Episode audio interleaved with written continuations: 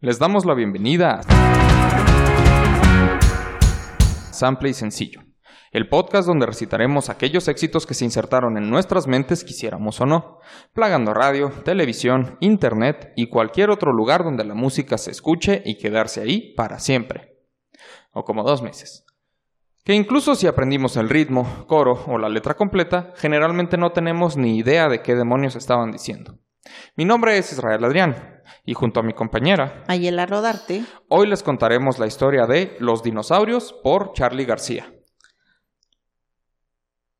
quiero pero no estoy segura. Pero ubicas a Charlie. Sí, Muy bien, ya es una ganancia. ¿Cómo estás, Mayel? muy bien, emocionada porque estamos en la recta final. Estamos en la recta final, así es. 95. Miren, hasta me corté el pelo por la ocasión. Aquí estamos, primer episodio de Sample con nuevo look. No estaba así desde que me rapé. Entonces, espero que hayan disfrutado los episodios con el cabello largo, porque si no, Porque se acabó. Ajá, véanlos de nuevo, ¿sabes? Ahí los tienen. Por supuesto, les recomendamos escuchar la canción antes y o después de escuchar el episodio. Recordemos que la música está abierta a la interpretación y esto solo para entretener, no para arruinar sus canciones favoritas. Aunque si eso ocurre, chingón. Hablemos de Charlie García, cantante, músico y compositor de rock argentino. De nombre completo es Carlos Alberto García Moreno. Nada común en. Argentina, ¿sabes? Ay, los Eh, nombres argentinos como me encantan. eh, nació el 23 de octubre de 1951. Es una figura fundamental de la música argentina y un referente del rock nacional de Ecuador, ¿no? Ahí. En Paraguay. Ajá. Debutó en 1972 con su participación del primer disco de Raúl Porcheto llamado... Ándale, eso es a lo que me refiero cuando hablo de nombres argentinos. Exacto, o sea... Charlie García. Sí, Charlie García es como que no... o sea, puede ser tu tío, oye. ¿sabes? Porcheto, ¿podrías decirme? O sea, podría ser tu tío. ¿Tienes algún tío que se llame Carlos? Tengo... O sea, eres García. Tengo un tío que se llama Carlos Alberto, justamente, nada más que es del otro lado de, Ah, de la familia, así tengo que un tío que se García. llama Carlos Alberto. O sea, sí, Así de como Charlie. sí, en este caso quedó mal Argentina, ni modo. Está bien. Eh, junto a Nito Mestre, no es un albur, Ya repusieron todo Argentina. Todo está perdonado. ajá, Carlos Piegari, Beto Rodríguez y los hermanos Belia. Formó la banda Sui Generis, gran banda. Ah, sí, sui generis, ¿ok? sí se los recomiendo, que luego se convirtió en un dúo. Grabaron tres discos, Vida, Confesiones de invierno y pequeñas anécdotas sobre las instituciones. Suficientes discos para hacer historia en el rock nacional. En 1975, el dúo se separa despidiéndose con el álbum Adiós sui generis. Muy Que, o sea, apropiado. Te cierras las puertas por si quieres volver, ¿eh? Ajá. O sea, o- hola de nuevo, sui generis. Ajá, oye, O como sea, que ajá, tanto te extrañé sui Ajá, era broma. Eh, en 1976 graba un disco con Por Sui Gieco, que es su siguiente agrupación, que pues consiste en, ¿cómo se dice?, en algunos miembros de otras bandas. Ah, ok. Ahorita llegaremos un poquito más de eso. Eh, luego, con su siguiente banda, La Máquina de Hacer Pájaros, editó dos discos, uno con el mismo nombre de la banda y el otro llamado Películas en 1977. ¿Sabes? Ya cuando se separó esa banda, sacaron el disco La Máquina de Matar Pájaros, no, de matar dos pájaros de un tiro, Ok. no te creas. Pero es que tenían dos discos, ¿sabes? Habría tenido sentido. Dos O sea, sí. Entre 1978 y 1982, Charlie lideró otro grupo llamado Cerú Girán, una banda clave del rock nacional, y editaron cinco discos: Cerú Girán, La grasa de las capitales, Bicicleta, Peperina y No llores por mí, Argentina. En 1982 se inició como solista y grabó Yendo de la cama al living. Este incluye temas como No bombardeen Buenos Aires, Inconsciente colectivo y Yo no quiero volverme tan loco. Para este trabajo, la, banda perdón, estaba compuesta por Willy Iturri, batería. O sea, Espera, no ¿no, son que Willy. dijiste que ya y- era en solitario? eh, sí, sí, o sea, la banda que tocaba con él. Ah, ok. Eh, Willy Iturri es una o sea, persona. Willy Iturri es su apellido. Ajá, o ok. sea, no eran, bueno. él es Willy y él es no, Turri. no, ajá, no, no. Eh, acá, mira, él es Arturro, pero le decimos Turri. Eh, Gustavo Bas- Basterrica, bueno, Basterrica en la guitarra, ya lo conocemos, así es. Murió en el intento, supongo. Eh, Cachorro López, también lo conocemos en el Sí, bajo. Y López. Andrés Calamaro, que también conocemos Calamaro, en los teclados. O sea, Argentina se componía de la misma gente dando vueltas en es, diferentes en bandas. distintas bandas con distintos Que nombres, mira, eso pero también siempre pasa aquí en México, excelente o sea. música, así es. Pero ya sabemos, ya conocemos a Andrés Calamaro, él estaba en los teclados. Y mientras tanto, Charlie diciéndole, hey Calamaro, hey Calamaro. En su trabajo, Clicks Modernos, así se llamaba el disco, se inclinó por el pop rock, aunque la canción contestataria encuentra un lugar, por ejemplo, en el tema de Los dinosaurios. Este disco incluía algunos temas bailables, pero el de hoy no podría No considerarse tan bailable. O sea, asumo que estamos hablando de música contestataria y los dinosaurios. Es, Es- música contestataria. Ajá, ya Así puedo es. imaginar a dónde vamos. Excelente. Pues Los dinosaurios comienza con el coro. Los amigos del barrio pueden desaparecer. Los cantores de radio pueden desaparecer. Los que están en los diarios pueden desaparecer. La persona que amas puede desaparecer. Los que están en el aire pueden desaparecer en el aire. Los que están en la calle pueden desaparecer en la En la calle. calle. Los amigos del barrio pueden, pueden desaparecer, pero los dinosaurios van a desaparecer. Hace un año hicimos el episodio de Latinoamérica por el cumpleaños de mi esposa. Ay, sí. Hoy, Gran curiosamente, episodio, lloré. también va a cumplir años este año. Cayó Fíjate, cada año, no casi mames. casi en la misma fecha. Eh, y pues para seguir la tradición quise hablar de un tema relacionado tanto con la canción que tratamos hace un año como, Como pues temas que, que yo sé que le gustan mucho a ella. Esto está poniendo la vara muy alta porque también ya va a ser cumpleaños de mi esposo. Eh, excelente, pero por ahora feliz cumpleaños. Feliz cumpleaños, Andrea. Un beso. Nomás uno. Tú no puedes. Yo la saludé, yo la saludé. Eh, bueno, ahora ya te puedes imaginar más o menos para dónde va esto, ya ¿Quiénes son los sabías. dinosaurios? Ajá. Pero seamos un poco más claro. Hay más claros. Hay dos Ya, fechas que se avecinan. ya se ha hablado de suficientes bandas argentinas. Así en es, pero esa nunca es suficiente. Como para que usted entienda a dónde estamos. O sea, tuvimos los violadores Así y es. tuvimos a Andrés Calamaro. O sea, Bueno, creo tuvimos que a bueno, los abuelos, a los abuelos de la nada. Tuvimos a Miranda. Tuvimos, o sea, ya se sabe hasta dónde estamos yendo aquí. Así es, ya se sabe, pero de todas maneras, Natalia Lafourcade se estaba inspirando en la música de rock, principalmente de rock argentina, es cuando escribió. Nunca es suficiente. No, no se refería a algo de amor ni nada de eso, era a qué tanto se y puede Natalia hablar. Lafourcade se estaba inspirando en Tribal Monterrey cuando escribió. Cuando escribió hasta la, raíz. la raíz. Luego hablamos de eso, ¿ok? Ponga un pin en su cabeza de eso. Ajá, tenga eso en cuenta para el episodio 101. Ay, ay. Solo por esto vamos a llegar solo al por eso 101. tenemos que llegar al... Bueno, 102 porque los tuyos son los pares, pero Ah, sí. luego vemos. Eh, eh, ahora sí, hay dos fechas importantes que se avecinan. Primero, como dije, el cumpleaños de mi esposa.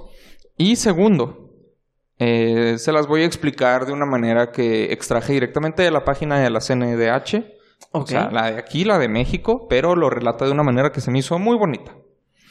Comenzamos con una cita. Nos vemos este día. Lo sabía. bueno, ahora sí ya. Empezamos con una cita. En esa noche hubo un parto. En medio de la oscuridad, un alumbramiento. Un alumbramiento, perdón. Nació una historia. Muchas madres y padres salieron a buscar a sus hijos. Salieron de sus casas, salieron del útero de su rutina habitual a enfrentar el aparato represivo más impo- impo- imponente perdón, de la historia del país. Llevaban impresas en la piel la desesperación y el amor, y de allí les nació el coraje. Cooperativa de Trabajo La Vaca, extraído de La historia de las madres de Plaza de Mayo, érase una vez 14 mujeres. Sí, está muy bonito. Pero no es el final. Oh, oh. La historia tal cual. El 30 de abril de 1977, la segunda fecha que se avecina, eh, allá no es Día del Niño. Aquí Oh, verán por oh, qué. Oh. Oh. Un grupo de madres se presentan en la Plaza de Mayo en la ciudad de Buenos Aires, capital de Argentina, ante la Casa Rosada, sede del poder ejecutivo de ese país. Aún no saben bien qué harán, pero no van a silenciar más su dolor, indignación y clamor por sus hijos desaparecidos bajo la dictadura militar de Jorge Rafael Videla. La plaza, céntrica memoria del lugar fundacional de la capital y de sus luchas, resulta el lugar idóneo para comenzar a manifestarse y congregarse. En un principio no sabían cuántas serían, tampoco sabrían hasta décadas después el nivel de terrorismo de Estado al que se habían enfrentado. En 1977 apenas era el inicio de esa masacre, y el de una batalla incansable por la dignidad y la justicia presente hasta nuestros días. Comenzaron 14 madres y llegó a forjarse perdón, un movimiento de entre 300 y 400 mujeres en busca de sus hijos e hijas víctimas de desaparición forzada, tortura y asesinato. Luego se sumaron los varones del núcleo familiar, los amigos y aquellas personas solida- solidarias que no iban a ser cómplices de ese estado criminal y sus grupos de tareas, cuyos miembros civiles o militares desaparecieron forzadamente, detuvieron en lugares clandestinos, torturaron y ejecutaron a más de 30.000 personas.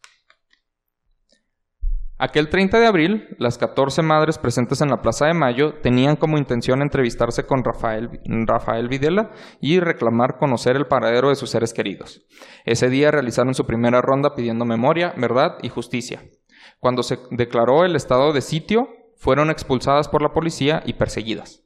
En octubre de ese año decidieron identificarse con un pañu- pañuelo blanco colocado como pañoleta en la cabeza. En 1979, la represión llegó a tal nivel que tuvieron que dejar de recorrer la Plaza de Mayo, pero volvieron a tomarla en 1980, para asentar a partir de 1981 el jueves como día de marcha. A fines de 1980 realizaron su primera marcha de la resistencia, la cual consistió en caminar alrededor de la plaza durante 24 horas, en un símil a los recorridos de los prisioneros en los patios carcelarios. La propuesta que conjuntó al primer colectivo surgió de Azucena Villaflor, mujer trabajadora de familia obrera, su hijo, Néstor de Vicenti, y su compañera, Raquel Manguini. Fueron secuestrados por un grupo de tareas el 30 de noviembre de 1976. Azucena comenzó inmediatamente a movilizarse en su búsqueda, encontrándose con que no era la única. Otras mujeres también intentaban saber el paradero de sus hijos, desaparecidos en circunstancias similares. Ante lo infructuoso de los resultados aislados y por vías oficiales u oficiosas, Azucena impulsó integrarse como colectivo, organizarse, dándose cita el sábado 30 de abril para su primera protesta y exposición pública de su realidad. Como el gobierno había prohibido la reunión de personas sedentes en la plaza bonaerense, optaron por manifestarse en movimiento, caminando alrededor de la pirámide de Mayo, el obelisco local símbolo de la libertad, y para la tercera marcha decidieron cambiar de día, convirtiéndolo en costumbre. Así, cada jueves a las tres y media de la tarde, las madres de la Plaza de Mayo, como se les comenzó a llamar, se congregaron agrupando asientos a su alrededor. En este caso, como escuchaste, no es algo que pasara, o sea, no fue decisión de ellas hacer una marcha, sino que legalmente no podían, no podían congregar en un lugar. Entonces, si estaban en movimiento, no había bases no legales había un- para ajá, detenerlas. estaban. Güey, es que la revolución son las mamás. Sí, generalmente así comienza. Tenían además otro punto de reunión, la iglesia de la Santa Cruz, en el barrio capitalino de San Cristóbal. El 8 de diciembre de 1977, el grupo de tareas 3.3 o GT 3.3, unidad operativa para luchar contra la subversión, constituida por oficiales y suboficiales de la Armada Argentina y cuya sede principal era la Escuela de Mecánica de la Armada, irrumpió en el recinto y secuestró a 12 personas. Además de algunas fundadoras del movimiento, estaban entre ellas las monjas francesas, No al- mames. Secuestraron a madres y a madres. a madres y madres. Eh, las monjas francesas Alice Domon y Leonie Duquet. Azucena no estaba ahí. Denunció los hechos y los publicó en un periódico. Era el 10 de diciembre y durante la noche un grupo armado la secuestró. Fue torturada y, junto a los demás secuestrados de la iglesia de la Santa Cruz, asesinada el 17 o 18 de diciembre de ese año. Otras madres fundadoras que morirían alrededor de ese crimen fueron Esther Ballestrino y María Eugenia Ponce. Dos de las supervivientes mantuvier- mantuvieron vivo el movimiento en su momento y siguen coordinándolo hasta la fecha. Bueno, a la fecha de que se escribió. Ay, yo qué vergas. Sí, sí. Ok. Pero pues tres años más o menos. Esto es de 2020. Ah, ok. Aunque en espacios divididos. Marta Ocampo de Vázquez, cuya hija María Marta Vázquez de Ocampo, embarazada, fue secuestrada el 14 de mayo de 1976 junto a su marido César Lugones. Y Eve de Bonafini, cuyos dos hijos y nuera Jorge Omar, Raúl Alfredo y María Elena Bugnone Cepeda, o Buñone creo, esposa del primero, serían víctimas de la desaparición forzada. En 1979, Eve asumió la presidencia de la Asociación Madres de Plaza de Mayo, logrando romper fronteras y llevar el crimen de Estado al mundo. En 1985, finalmente estas valientes mujeres pudieron testimoniar ante la Comisión Nacional sobre Desaparición de Personas, CONADEP, presidida por el escritor Ernesto Sabato, para investigar las desapari- desapariciones ocurridas durante el proceso de reorganización nacional, como llamaba la dictadura a su mecanismo de exterminio. estableciendo los métodos para llevarlo a cabo, los espacios y las responsabilidades de las autoridades. El resultado fue el informe de una masacre, entregado en 1984 al presidente en turno, Raúl Alfonsín. Registró 8.961 desapariciones y 380 Güey. centros de- clandestinos de detención y tortura. ¡Ah, la verga! Probó a, lo ve- a la vez que lo sucedido no era casual, sino producto de un plan sistemático donde incluso se contempló el destino de... ¿Cómo puedes decir que ocho mil? ¡Ay! ¡Qué chistoso! Qué coincidencia. Ocho mil, no mames. Eh, sino producto de un plan sistemático donde incluso se contempló el destino de los bebés hijos de las madres cautivas. El documento se publicó como libro bajo el nombre Nunca más. Poco después, en enero de 1986, hubo una escisión en la Asociación Madres de Plaza de Mayo, eh, divergencia en los criterios para la búsqueda de la verdad y la justicia dio surgimiento a la Asociación Madres de Plaza de Mayo, línea fundadora, más cercana a las medidas que el gobierno tomaba. De las primeras 14 madres de 1977, pertenecieron a esta línea Mirta Acuña y Aide Gastelú. Gastelú. ¿Los dos? Marta Ocampo de Vázquez también está vinculada a esta organización. El 16 de noviembre de 2005, las madres inauguraron una radio modulada propia con acceso a través de Internet para todo el mundo. Se llama La Voz de las Madres y pretende continuar con lo que ha sido su objetivo de vida desde la pérdida de sus hijas e hijos. Circular en un espacio público en nombre de la memoria, verdad y justicia. La única lucha que se pierde es la que se abandona. Es una cita. Dice una de sus consignas más famosas. Ellas nunca abandonarán. Su legado seguirá a la par del rescate de la memoria histórica y cada jueves, como siempre, Madres Circulando danzarán su solidaridad.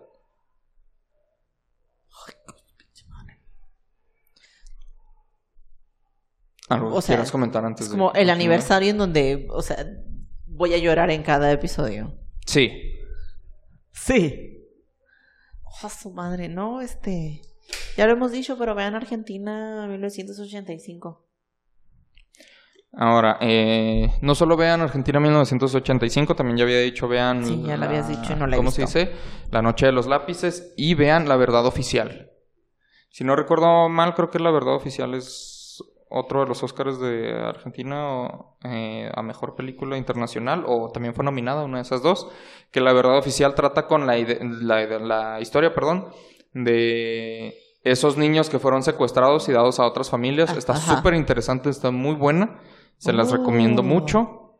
Eh, y eh, pues para cerrar esta sección tan triste, Cuando acabe este podcast, vamos a ser expertos en historia argentina. así es. Eh, Cuatro, cinco episodios. ah, ya mero. Eh, les comento que hace apenas unos meses murió Eve de Bonafini, la presidenta Ajá. de la asociación de, bueno, de las madres de la Plaza de Mayo. Bueno, creo que no es esta asociación tal cual, no estoy seguro. No sé cómo se manejen allá en lo que es una Grupo asociación. Ajá, de el las grupo madres de, de la las Plaza de madres Mayo. de la Plaza de Mayo. Eh, y sí, bueno, para que sepan. No, bueno, sí es asociación para ellos, sí es asociación, con eso basta. Ahora sí que comiencen las risas. Por favor, nos surge. Eh, vamos a la letra ahora sí. ¿Qué era lo importante de esto? Apenas se terminó la dictadura, bueno, o sea, durante la dictadura era algo, como ya sabemos, gracias sobre todo al episodio de los violadores, era algo súper cuidado lo que estaban diciendo los, los artistas. Entonces la música era extremadamente censurada, entonces tenías que encontrar siempre la manera de evitar lo que ibas a Sí, decir. de decir O sea, bueno, de decir las cosas que realmente querías decir. Eh, entonces, ¿qué pasa? Se acaba y Charlie de repente dice, hey, vamos a hacer música contestataria, ¿no? Vamos a hacer algo un poquito más obvio. Y dice esta, ¿cómo se dice? Hace esta canción, Los dinosaurios. Empecemos por el título, ¿sabes? O sea, es Los la última parte del coro, pero ¿qué, qué son los dinosaurios? Los dinosaurios se refiere a los militares, o vaya, a la dictadura militar. Eh, El resto de cosas que dicen pues tienen mucho más sentido, ¿sabes? O sea, los amigos del barrio pueden desaparecer porque pues desaparecieron amigos, sí, o sea. de- desaparecieron gente que podría Todo considerarse círculo, influyente, familia, artistas, tus- puede ajá. ser, ajá, los que están en los diarios, las personas que amas, los que están en el aire se refiere a, ¿cómo se dice? Principalmente a grupos, perdón, a ataques que literalmente eran, o sea, ataques aéreos. Oh, ok. Eh, ¿cómo, ¿Cómo se le llamó esto? eh, los vuelos de la muerte se llamaban, que eran vuelos realizados por los militares para literal Para, matar o sea, gente. ataques aéreos, chin su madre. Ajá. A la verga. Para matar Eh, civiles. Ahora te digo, ¿y por qué los, cómo se dice? Los dinosaurios. Bueno, los dinosaurios puede significar un par de cosas. De entrada, porque pues son algo anticuado, Sí, ¿sabes? mentalidad vieja. Entonces está hablando de cómo pues la gran mayoría de los militares, y esto se puede ver en, en Argentina 1985, puro ruco. Era puro viejo. Entonces, ajá, gente con mentalidades súper anticuadas y muy estúpidas, obviamente. Eh, pero aquí, ¿qué es lo que está diciendo Charlie? A pesar de todo, o sea, aunque ellos están desapareciendo toda la gente, ellos también van a Ellos se van a desaparecer. extinguir. Ellos se van a extinguir, exacto, y esa es la segunda idea. O sea, que así como los dinosaurios, la dictadura se va a acabar y ellos van a desaparecer. Pasamos a la... ¿Cómo se dice? Ahora sí, a la primera estrofa. No estoy tranquilo, mi amor. Hoy es sábado a la noche. Un amigo está en cana. Oh, mi amor, desaparece el mundo. Si los pesados, mi amor, llevan todo ese montón de equipaje en la mano. Oh, mi amor, yo quiero estar liviano. Eh, hoy es sábado a la noche, yo debería estarme divirtiendo. Sin embargo, estoy pensando en mi amigo que está en prisión. Sí, la cana está- es estar Ah, en la cárcel o se puede referir a la policía tal cual, pero si dices Oh, está en la ok. cana, es Está en prisión. Está, en prisión. Bueno, por lo menos sabes dónde está. Eso sí. Los pesados, pues, son los militares. Y el equipaje en la mano puede referirse principalmente a los crímenes que cometían los militares. Ah, ok, ya. Sí, o sea, pues eran obviamente crímenes de lesa humanidad. Entonces, la carga que es cometer esos crímenes, la culpa que deberían sentir, el remordimiento, maletas todo lo demás. cargan. O sea, esa. Toda esa carga, o sea, Tu- yo prefiero no ser mental. parte de eso. Yo quiero sentirme liviano. Que ese equipaje se lo queden otras personas. Ujú. O sea, yo, vaya, yo vivo con mi conciencia limpia. Eh, pasamos al segundo verso. Dice, cuando el mundo tira para abajo es mejor no estar atado a nada. Imaginen a los dinosaurios en la cama. Cuando el mundo tira para abajo es mejor no estar atado a nada. Imaginen a los dinosaurios en la cama. Sí, se repite. Es que me saqué de onda por un momento.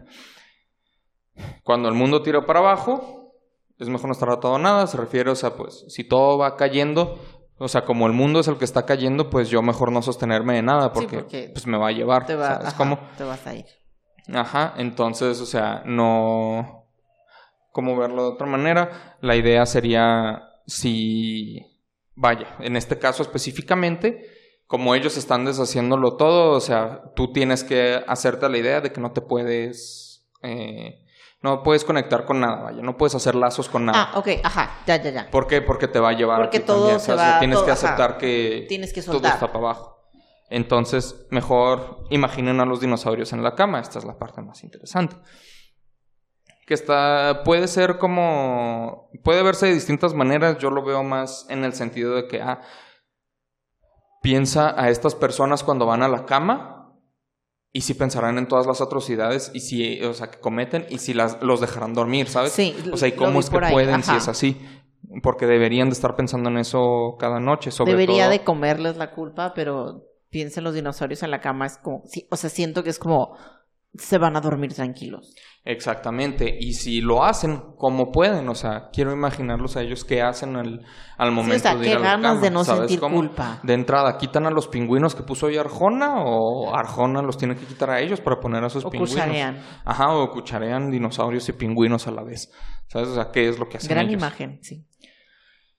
Es lo que me molesta, o sea, los dinosaurios aquí tienen una connotación negativa, pero mi primer instinto fue pensar como en un pequeño, o sea, en un dinosaurio así como queriendo taparse y me dio ternura y luego pensé como, no, los dinosaurios de aquí No, son malos. Estos dinosaurios son malos. Sí, Malos. se comen a los dinosaurios Malditos. buenos. Luego suena el coro otra vez y la canción se acaba. ¿Qué? Ok, Es una canción cortísima. muy corta, ajá. Solo tiene dos, dos estrofas Pensé y que el coro. iba, oh, ok. Sin embargo, considero que lo importante aquí era entender el contexto.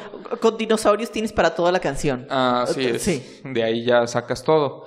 Eh, por dos razones. Se acerca el aniversario del inicio de, de las De las marchas. marchas, de Ajá. las madres. Segundo, porque no hace mucho murió la presidenta. Y Ah, sí. tercero, porque como he aprendido, realmente eh, vale la pena mucho y de hecho merece que aprendamos sobre este tipo de cosas y sepamos, porque como vimos en el episodio de Latinoamérica, hay cosas en las que debemos apoyarnos. Si usted, por ejemplo, es de España, culo, allá, No, si usted, por ejemplo, no es de Latinoamérica, esto no, es por excluir, porque de hecho hay algunas cosas que me gustaría explorar con música de España que habla justo también de la dictadura de España. O sea, el punto es que el pueblo de Latinoamérica, y creo que hasta cierto punto el pueblo hispano en general, ha pasado por un chorro de cosas en las que generalmente nosotros vemos como que no, nosotros hemos sufrido más y no nos damos cuenta. Y no te das cuenta, o sea. Todos hemos sufrido un chingo. Madres preguntando por sus hijos desaparecidos. O sea, eso o sea, en todos lados. Lo hemos visto aquí, lo hemos visto allá. Ajá, entonces entonces, o sea, ni México es más importante, ni Argentina, ni España, ni cualquier otro país es más importante.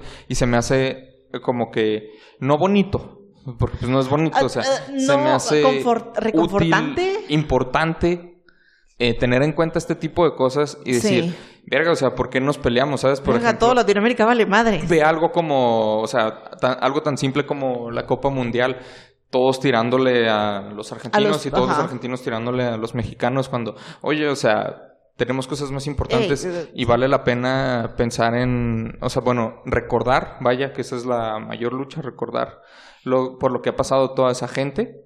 O sea, ya, ¿cómo se dice? Ya leímos mucho mucho foco Argentina, no se preocupen, en los próximos episodios habrá para otros otros lugares. No es nuestra culpa que hagan buena música. Pero es que hacen muy buena música, no podemos evitarlos. O sea, España que nos dio Miguel Bosé. Ajá, o sea, ya ya no, pero así hay una que otra rolita ahí que habla de eso. Aquí en México, o sea, pues qué tenemos?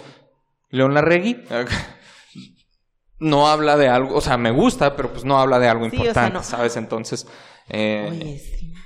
o sea, dime quién habla o sea, o quién ha hablado así mucho, pues no, o sea, pone que tenemos, o sea, o sea hay que, irse con música muy, muy vieja aquí en México, ¿sabes? Hay que irse con música muy vieja o tal vez algo que de plano no sea como que muy importante para el pueblo de México y es justo a lo que voy, que debería ser importante, no necesariamente la música, no hay problema en que no te guste la música, pero vas a encontrar algo que se ajuste a tus gustos que te va a dar el mensaje que debes entender. En este caso, o sea, y que puedes esparcir, o sea. Charlie es un, o sea, esta canción de Charlie es un ejemplo, pero hay mucha música sí. en Argentina que habla de la dictadura. Yo todo lo que sé sobre la dictadura argentina lo aprendí en canciones y películas, entonces. Ajá, o sea, en, en México también hay mucha música que habla de los problemas que ha enfrentado México. No suele ser tan popular, Tal vez en, su época siento que tampoco lo fue tanto. Pero igual películas, creo que... Ajá, creo que en México se ha enfocado más... En el cine. El cine que la música.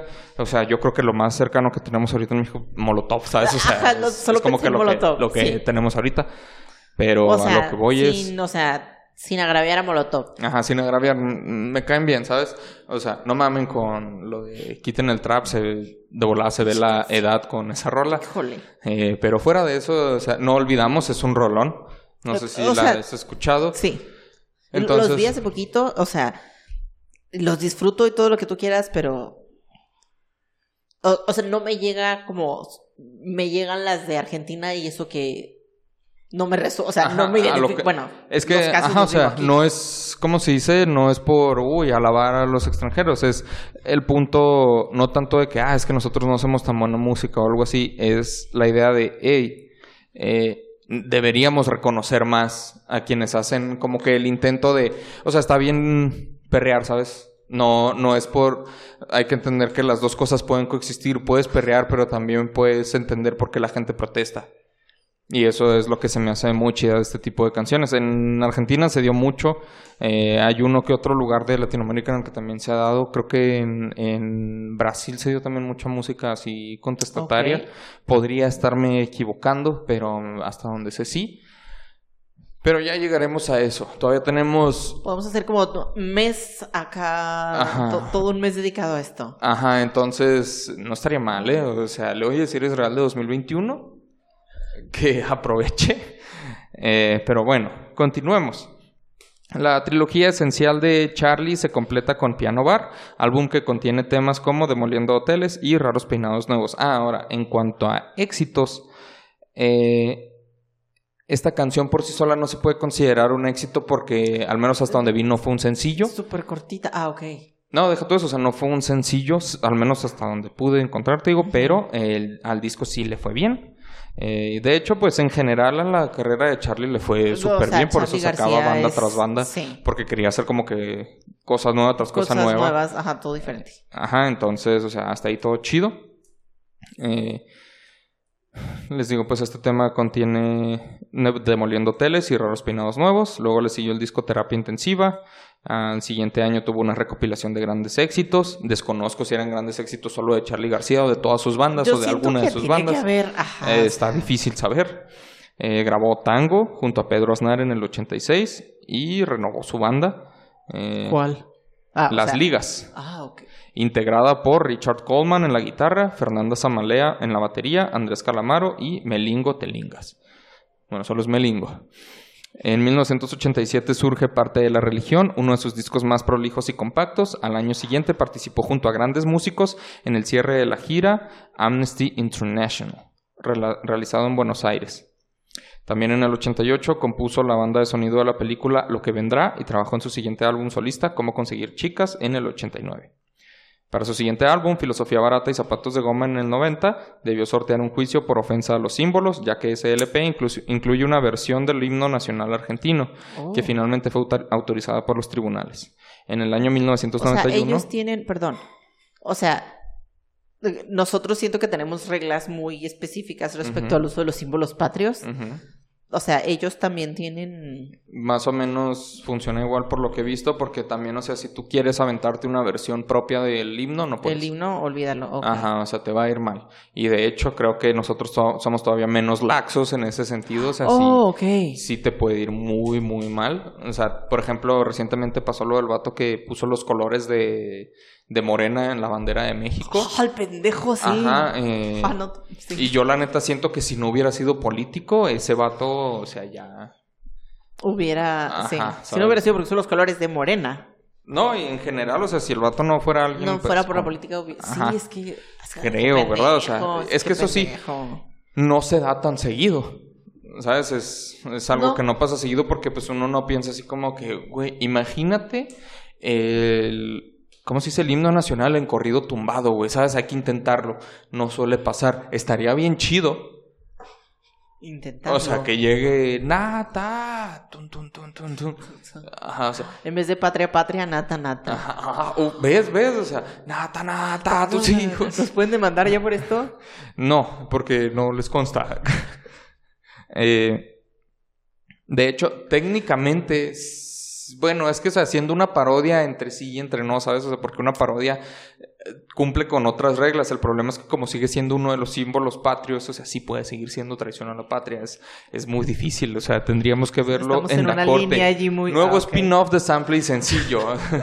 o sea, ya, después del episodio también de Canción sin Miedo, o sea, ya, tenemos, como el aspecto legal. ya que, eh, bueno, te digo, incluye el himno nacional argentino que fue autorizada. En, el mil en 1991 compuso el segundo disco junto a Pedro Aznar, Tango 4. No sé por qué el segundo fue Tango 4, pero bueno. En 1992... Tango 4, Number Number 5. Ah, oh, shit, es cierto, ya tienes toda la razón. Y luego después como Salsa 6, no sé. en 1992 representó al rock nacional en Les Alumés, una muestra de cultura porteña que se realizó en Nantes, Francia. En ese mismo año el encuentro con Lebón, Aznar y Moro revive a Cerú Girán, presentando recitales en Córdoba. Uy, ¿eh? nombres que envejecieron mal. Eh, Rosario y dos estadios de River colmados, durante las cuales se registró otro álbum doble.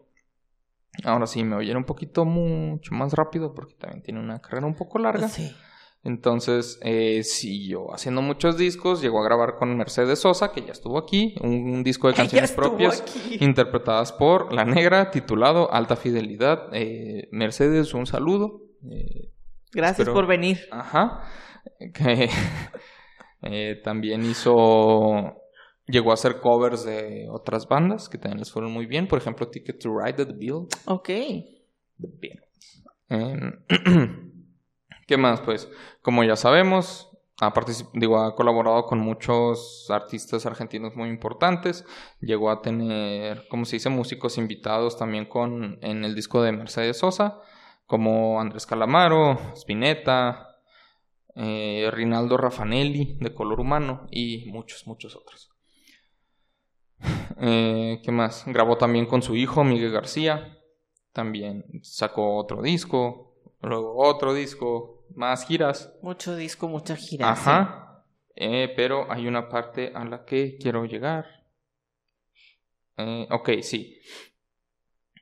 En el año 2008 marcó un antes y un después en su vida personal a raíz de su adicción a las drogas. Sufrió varias complicaciones y situaciones que provocaron su detención, como destrozos en hoteles y otros desmanes. A raíz de los hechos, Charlie decide comenzar un tratamiento de rehabilitación, se interna en una clínica de la capital federal y lo continúa luego alojado en la casa quinta de Palito Ortega, en la localidad bona, bonaerense de Luján. Palito Ortega, papá de Rosario Ortega, que estuvo en la agrupación de Meteoros que mencionamos en el episodio de Miranda. Todo, está conectado.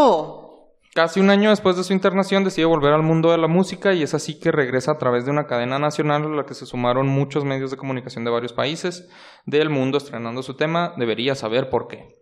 Esta canción marcó el regreso del astro del rock a los escenarios y a las bateas, con un nuevo disco compuesto en la quinta de Luján y con una imagen mucho más apacible, con algunos kilos recuperados para bien, o sea, no de coca, reposición de dentadura y con un carácter mucho más moldeado. En 2010 lanzó Kill Hill con Palito Ortega como invitado y varias reversiones de sus éxitos. El 30 de abril de ese mismo año, Charlie se presentó en el estadio Luna Park, dando un espectacular concierto y recibiendo a muchos músicos invitados como León Gieco, David Lebón, Pedro Aznar y Juanse. De ese show nace el álbum El Concierto Subacuático y curiosamente fue en el aniversario Feliz aniversario del concierto de Charlie García. Así es. Entonces, miren, una tercera fecha que se celebra y dos el mismo día. El concierto de Charlie García y las Madres de la Plaza de Mayo. Las Madres de la Plaza de Mayo, ok. Se conmemoran, ese no se celebra. Oh, sí, ajá. eh, los días 27 y 29 de octubre realizó, ¿cómo se dice? Los conciertos llamados La Vanguardia es así, detrás de las paredes y El Ángel Vigía, respectivamente. O sea, se aventó, pa, pa, pa, de a tres. O sea, pues, es que es un vergo. Sí, y de nuevo, más colaboraciones. Se conmemoraron, perdón, se, se hizo un material discográfico junto a un libro de fotos y DVDs. Siento que era como, o sea, rito de no puedes ser considerado un músico argentino si no has tenido una canción con Charlie García. Ándale, yo creo, de hecho, porque para celebrar sus 40 años de carrera, con lo que ya te comenté, Tenía canciones de Sui Generis, Cerú Girán y del propio Charlie García, con invitados de lujo como Pedro Aznar, Juanse, Nito Mestre. Eh, es que Nito Mestre, ¿sabes? O sea. Gracias, Argentina. Eh, es como que Mestre Melnito, ¿sabes? Me gusta más así. Fito Páez, Graciela Borges y Juan Alberto Badía. Sin relación, creo. Eh, no, sabemos. Eh, el 6 de febrero de 2017 volvió con La máquina de ser feliz, a continuación de La máquina de ser pájaros, yo creo, perteneciente al álbum Random. editó tres álbumes en formato de vinilo, de, o sea, álbumes viejos, obviamente. álbumes viejos, ajá. Sí, sí. Había el Aguante, La hija de la lágrima, Say No More. Y luego el miércoles 29 de enero de 2020 tuvo un accidente en su casa sufriendo un traumatismo en la cadera, por lo que debió suspender su actividad como en la presentación en Coskin Rock. El 30 de mayo fue internado en el Instituto Argentino de Diagnóstico porque presentaba un cuadro de fiebre y dolores corporales. El 3 de junio fue dado de alta y el 10 de marzo del 21 se publicó una versión en vivo de Sucio y Desprolijo que interpretó junto a Papo en el Festival Cosquín Rock edición 2005. O sea, cosas que ya había hecho. O sea, ajá. Y ya para cerrar, en celebración del cumpleaños número 70 de Charlie García y varios aniversarios de su excepcional discografía, o sea, hace dos años, actualmente tiene 71 y va a cumplir 72, Universal Argentina presenta 25 videos digitalmente restaurados durante toda la semana del 23 de octubre, día de su cumpleaños. Ese día, el 23, apareció en el CSK alrededor de las 18.30 e interpretó algunos de sus clásicos frente al público. Además, entre cada bloque musical se presentaron muestras y conversatorios vinculados a la obra de Charlie. Participaron de este concierto los artistas Fito Páez, Hilda Lizarazu, todos los que ya nombramos antes, o sea... Rosario Ortega, ahora sí, Fernando Zamalea, Pablo Guyot y Zorrito Bon Quintero. Ah, ese, el zorrito ya lo habíamos mencionado, ¿no? ¿Va? Creo que no. A comienzos, que lo recordaría. A comienzos de marzo de 2022, hace nada, Ingresa al Instituto de Diagnóstico y Tratamiento de Buenos Aires debido a las lesiones sufridas por una quemadura en la pierna. El 25 de ese mes se dio de alta debido a su buena recuperación para continuar con el tratamiento en su hogar. Y del 7 al 9 de octubre de ese mismo año se expuso por primera vez su, por primera vez su obra pictórica en la exposición Arte Buenos Aires 2022.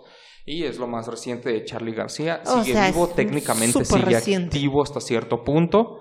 Pues es Eh, que no no dejan como de música, sacar pues, contenido viejo de él, o Ajá, sea, o sea, ya a estas alturas está en ese punto de su carrera, puede hacerlo, tiene todo el derecho. se ganó el derecho a... Así es, y lo más importante, Charlie García, al menos en mi opinión, siempre ha sido alguien dispuesto a colaborar con otros artistas, aunque no Como sean. ya vimos. Ajá, o sea, con artistas mucho más pequeños. Tu nombre no- es un albur, Charlie García quiere una canción Date, contigo. ajá, o sea, vente, ni tomes tremesa, ¿sabes? O sea.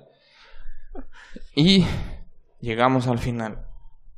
¿Algo más que quieras agregar, Mayela? ¿Qué opinas? ¿Qué quieres decir? No, me gustó que realmente, o sea, no se centró tanto en la canción, pero, o sea, no sé, hemos explorado mucho toda la historia de Argentina, pero cada episodio aprendo algo nuevo, cada episodio me gustan más los apellidos argentinos y me gusta que aunque la canción sea corta, se podría hacer todavía más corta porque lo importante de la canción es, como dije, dinosaurios. Ah, los Aquí ya tienes dinosaurios. tu episodio, dinosaurios. Eso es todo. Y así fue, los dinosaurios desaparecieron técnicamente. O sea, sí.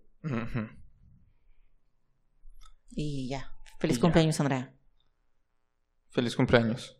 Feliz cumpleaños al, al concierto de Charlie García en el Luna Park. Así es. Feliz Día del Niño. Y conmemoramos a las a madres, las de la Plaza, de, Mayo. de Mayo. Un abrazo.